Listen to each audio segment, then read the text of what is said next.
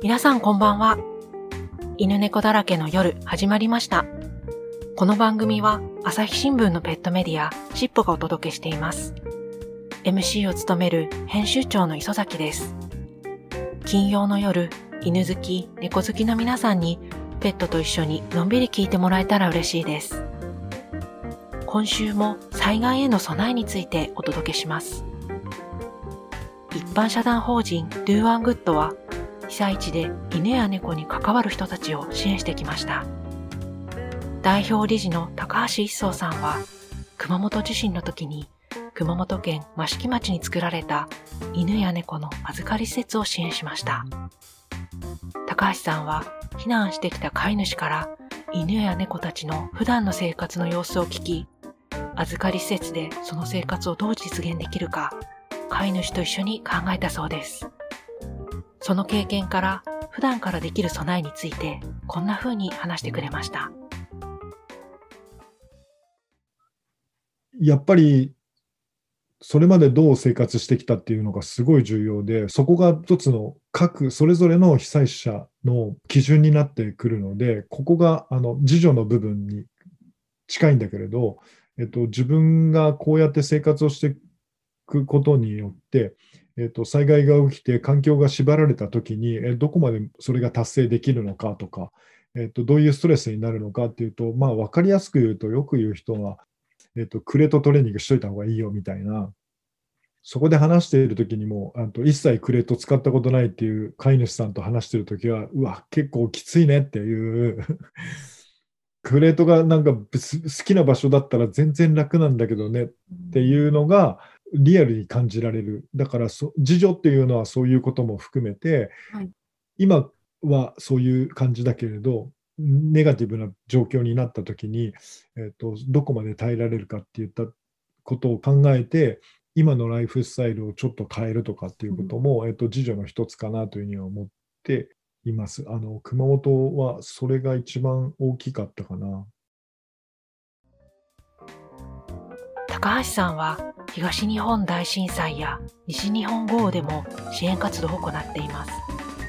その経験から災害に備える一つの方法として、キャンプや旅行の計画を立てることを提案してくれました。インタビューをお聞きください。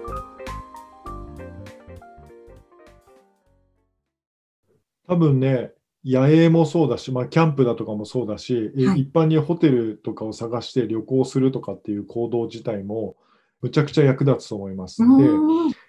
もうこの計画そのものが僕は災害の備えだと思う。結局ね、あの行かなかったとしても、そこまでの計画を立て想像すると、ま、全く分かんない。キャンプって何揃えたらいいのって多分分かんないと思うから、えっと、そこには電気がないよとか、電気がなかったらどうやったら補えるのかとか、そこにはトイレがないよ、どうやって補うのかとか、犬のフードを簡単には買えないよ、えじゃあどうしようかってなった時に、えっと、どうやって手に入れるかっていうやり方もあるし、えっと、いや、食べないんだったら食べるものを増やすっていうやり方もあるしって言って、この計画そのものを災害に置き換えるより、今、情報がたくさんある旅行やキャンプとかっていうのに置き換えて、まずは計画をするっていうのが、えっと、一つの訓練だと思うし、えっと、備えだと思います。行かなくても全然いい。はい。避難なんてはい。しなくてもいいことだから、わざわざその避難所の経験なんて俺はしなくていいなと思っていて、なぜかというと、やっぱり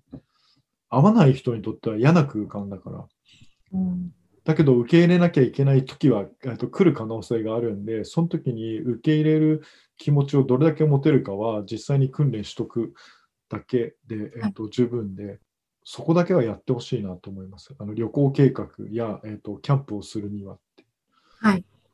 分かんないことだったら聞きまくるだろうし、キャンプが好きな人に、えっと、キャンプってどうやってやるのとか、何が必要なのとか、えーこれって持ってるとかっていう話をするだけで、えっと、これが、えっと、自助、